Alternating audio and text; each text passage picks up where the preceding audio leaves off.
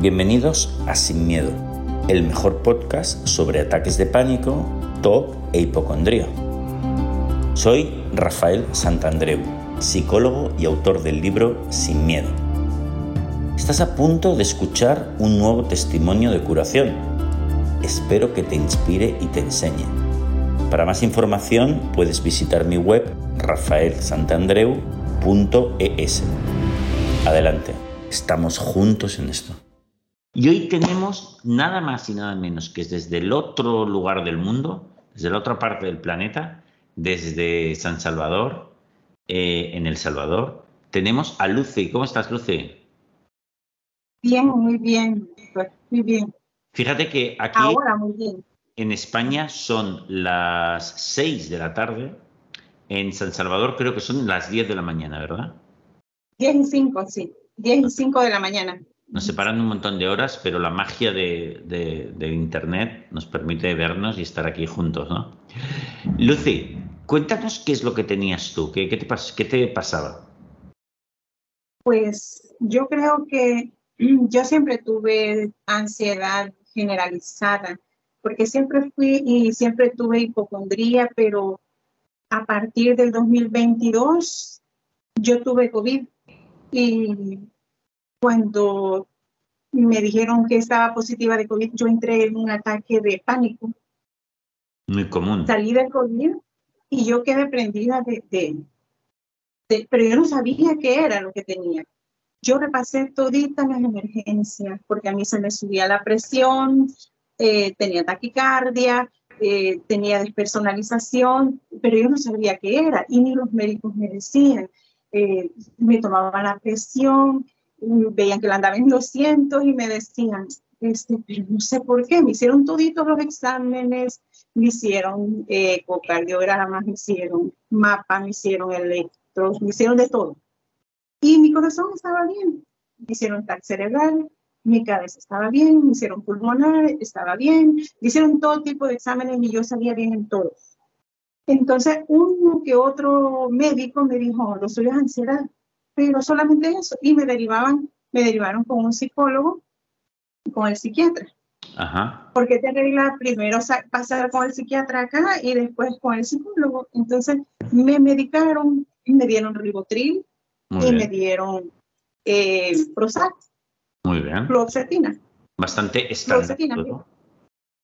Ajá, entonces yo estaba tan mal, pero tan mal por- porque yo tenía ataques de pánico, yo tenía un mie- miedo a la muerte, yo no podía ver cementerio, yo no podía ver nada, yo no sabía qué me pasaba. Y, y yo sentí una sensación de muerte inminente horrible. Y empecé a tomarlos y medio me calmé, pero los tomé como dos meses, pero como yo sentía que, que no, al principio me ayudaban, pero después yo se, me sentía igual y todavía con los efectos secundarios de, de los medicamentos. Claro. Entonces yo dije no. No, no,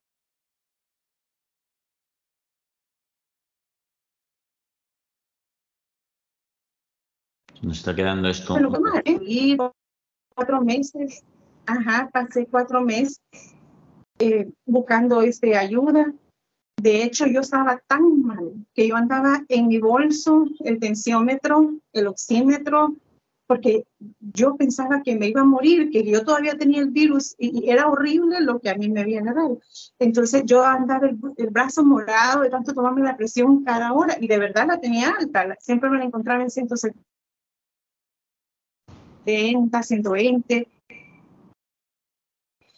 las pulsaciones en 100. Deje esos aparatos en su casa, usted ya no tiene nada, usted lo que tiene es ansiedad, pero no me decían qué ansiedad no me decían que eran ataques, que no era una ansiedad simple. Y yo decía, pero que no puede ser que yo me provoque esto. Estuve con, yo fui, yo hice caso, fui con, con el psicólogo, con un privado, con el de seguro social.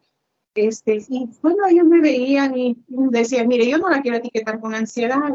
Eh, eh, yo no etiquetas no pongo, pero no me decían que tenía. Y yo no tengo problemas para, eh, para comunicarme. O sea, yo, yo les decía cabal que sentía, que sentía que, que el cerebro se me apagaba, que como que yo veía el, el mundo como que lo estaba viendo como que era una película y yo no me sentía, yo me veía al espejo y sentía que yo ya no estaba en mi cuerpo y tenía, me daba más pánico eso.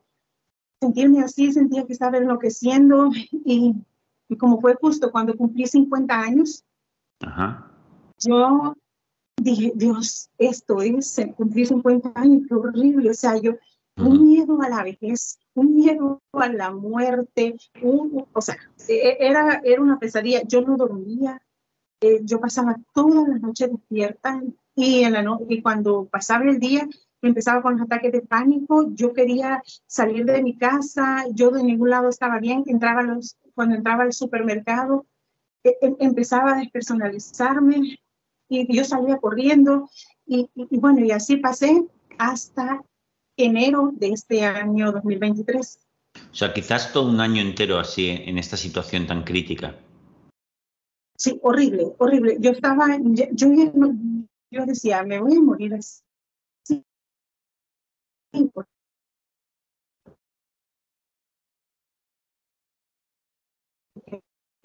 Porque,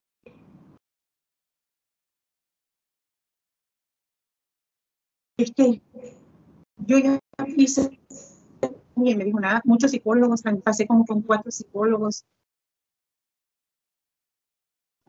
me decían, ¿y usted qué tendrá? Algunos me decían, ¿qué tendrá? Yo le veo un poco de depresión, pero es poca.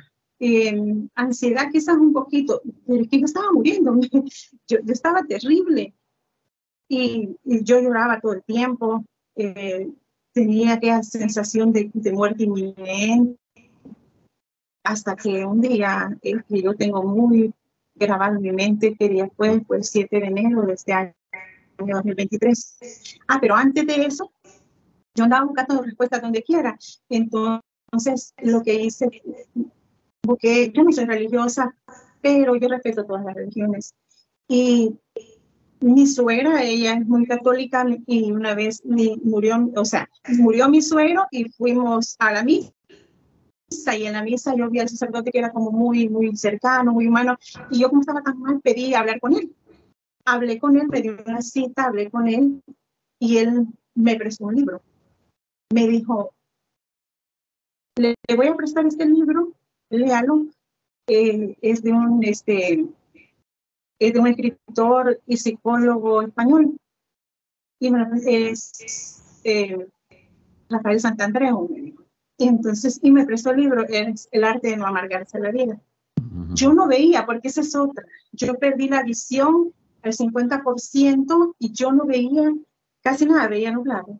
Madre mía. y, ajá, y me hicieron, me hicieron todo tipo de exámenes en los ojos. Me hicieron TAC de ojos, me hicieron campimetrías, me hicieron de todo tipo y mis ojos estaban perfectos. Yo pasé con oftalmólogos, con optometristas, con todo tipo de, de, especialistas en ojos y, y, yo estaba bien. Me decían que eh, físicamente yo no tenía nada pero yo igual no veía. Entonces yo el libro no lo podía leer porque no veía, ni con mi lentes yo no veía. Entonces lo busqué en, en, YouTube a ver si estaba este, un audiolibro y buscándolo me salió sin miedo. El libro sin miedo. Qué bueno. Y estaba así como grabado con programa, con, es, como lo, lo a veces con un programa así, no sé, yo no, yo no soy muy experta en, la tecnología, pero, pero entonces lo empecé a escuchar. Yo lloré, yo lloré porque entonces yo sabía qué tenía cuando escuché a María José, cuando escuché ahí en el libro, cuando yo, yo dije, esto es lo que a mí me pasa y nadie me ha dicho que es lo que tengo. Y, o sea, yo, yo estaba perdida completamente. Y cuando yo lloré, me acuerdo que toda esa noche me quedé escuchándolo.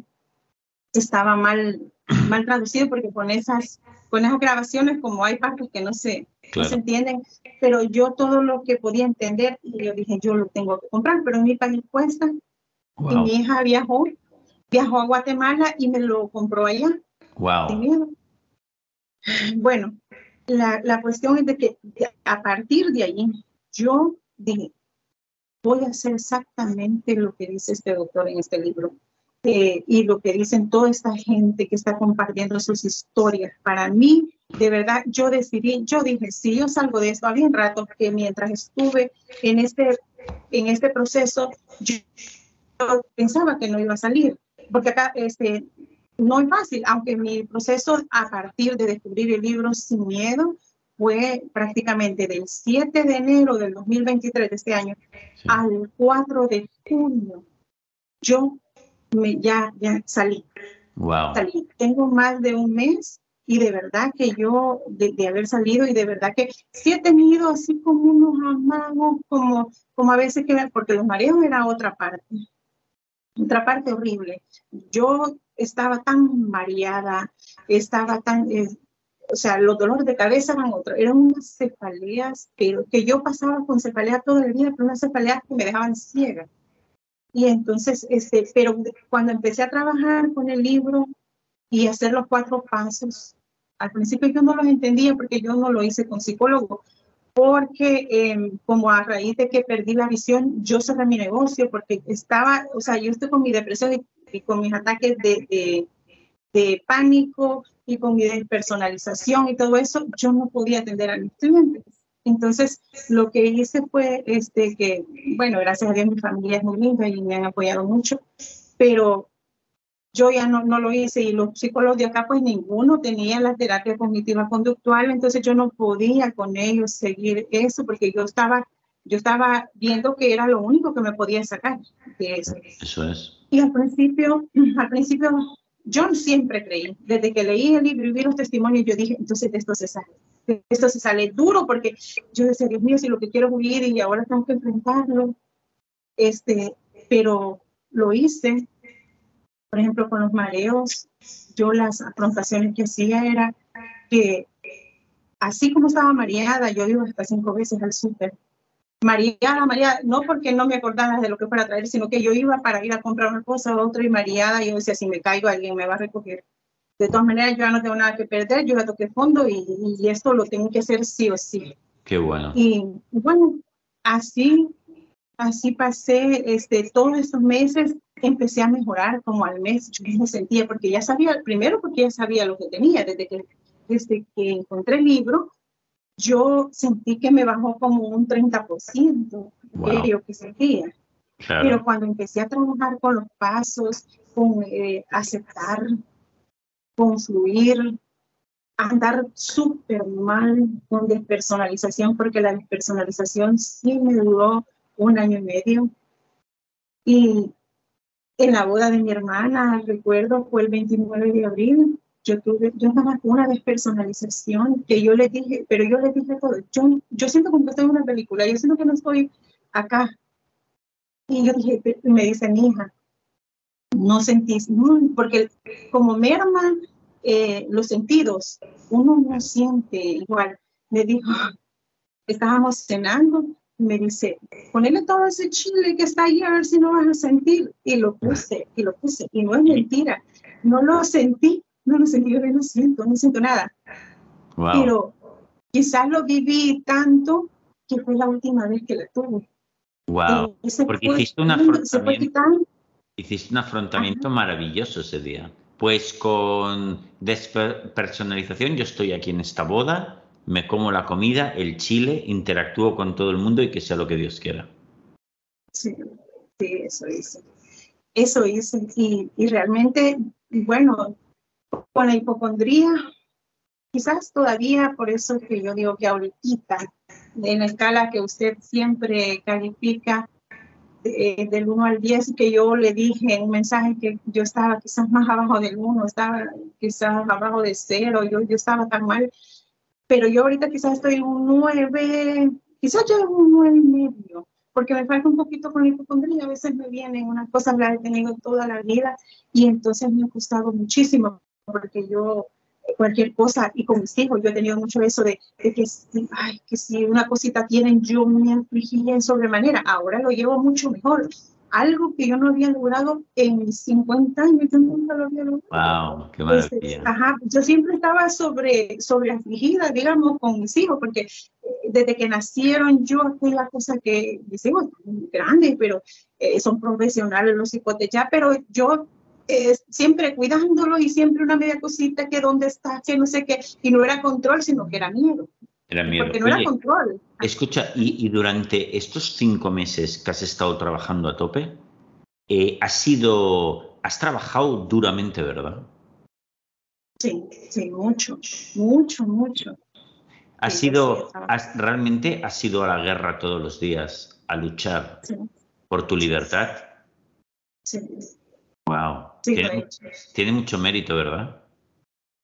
Lo he hecho, eh, sí, porque eh, yo pienso de que nosotros aquí como, como sociedad aquí en Latinoamérica eh, nos hemos enfrentado a muchas cosas y hemos vivido muchas cuestiones, pero yo nunca había tenido, y como familias también vivimos cosas a veces que son difíciles con los hijos, con todo eso, pero yo nunca había librado una batalla tan horrible como la Fíjate. ¿eh? con esto.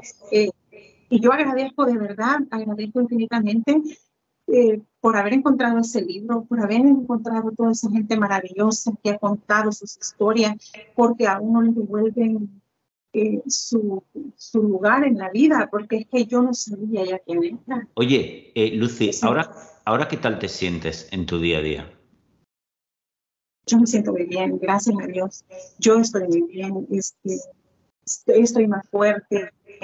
cuando yo escuchaba los testimonios, porque yo me he escuchado todos los testimonios que, que, están colgados en, YouTube, yo estoy pendiente todos los martes de lo que usted sube, de, todos los testimonios, y, y, de verdad que, que yo los escuchaba decir que eran unas personas totalmente distintas. Y yo cuando estaba en el, ese hoyo profundo en el que estaba, yo decía, mm, mm, quizás no, quizás no es cierto.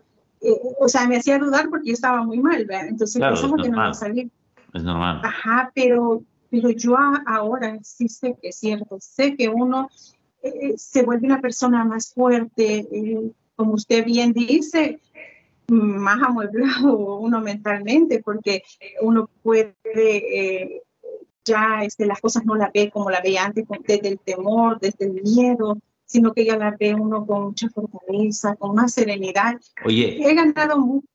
Wow, es una maravilla. Lucy, ¿has vuelto a ver aquel cura, aquel sacerdote que te, que te prestó el libro o te recomendó el libro en el primer lugar?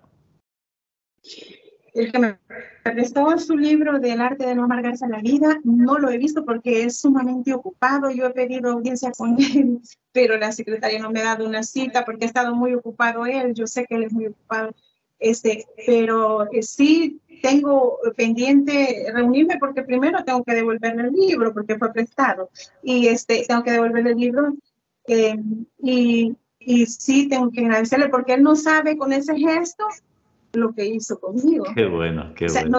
No, o sea, no sabe que cuando él me prestó ese libro, yo me yo lo busqué en internet y lo encontré y entonces encontré el libro sin miedo y entonces salí de Claro que Ahí sí. empezó.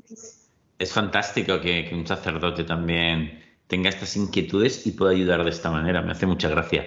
Oye, es un testimonio espectacular el tuyo, muy bonito porque has hecho un trabajo sola y maravilloso a partir de, una trampa mental que estabas bien, metida, ¿no? Y súper sensibilizada con las cefaleas, con los, mareos, con la vista mal, con los ataques de pánico, con la despersonalización. Tenías todo el pack que, muchas veces se puede tener y, tú sola lo has hecho, que tiene un mérito extraordinario. Lucy, ¿qué le dirías a una persona que seguro que tendremos cientos de personas que verán este vídeo de, de ti y a mí? ¿Qué, le dirás a esa persona que en ese momento no entiende nada, está en ese pozo y dice, Dios mío, pero me, voy a volver loco, es que no sé qué me ha pasado y no sé cómo salir de aquí en absoluto? ¿Qué le dirías tú, Lucía?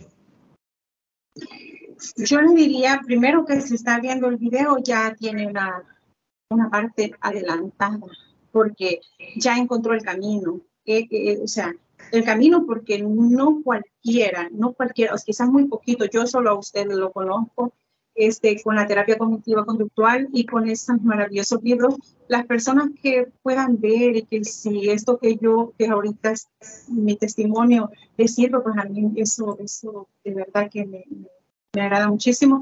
Les diría que de esto se sale, pero que el camino es este y que sobre todo traten de encontrarse su libro de Sin Miedo, porque realmente es una joya, es una joya, porque allí, aparte de que nos enseñan los pasos, hay testimonio de gente que lo ha vivido en carne propia y eso es, esas experiencias contadas son invaluables, porque a nosotros cuando estamos en ese hoyo, es que es lo que nos ayuda, es lo que nos ayuda. Ver que hay otras personas igual que nosotros de carne y hueso, pero y, bueno, yo hasta me admiraba cuando veía los testimonios de, de médicos, de militares, de una señora que era militar y todo eso. Y yo digo, chica, gente que uno diría, porque yo sí, hay gente que a uno cuando está así le dice, es que usted es muy, todo le da miedo, es que usted, yo ya decía que soy cobarde, pero yo nunca lo he sido. Pero cuando yo veía eso, digo, ahí entendí que nos podía dar lo que usted decía. Nos podía dar a cualquiera. Exactamente. Nos puede dar a cualquiera, es una trampa mental como unas arenas movedizas en la que cual persona, cualquier persona puede caer y hay que saber la técnica para salir e incluso hacerse más fuerte, nada más. No hay que buscarle tres pies al gato, hay que hacer esto y se ha acabado. Pues Lucy, me ha encantado tu testimonio, muchas gracias por darlo, ya formas parte de esta cadena de personas que nos ayudamos todos entre todos. Te mando un beso muy grande allí a, a El Salvador. Muchas gracias, doctor. Le agradezco muchísimo.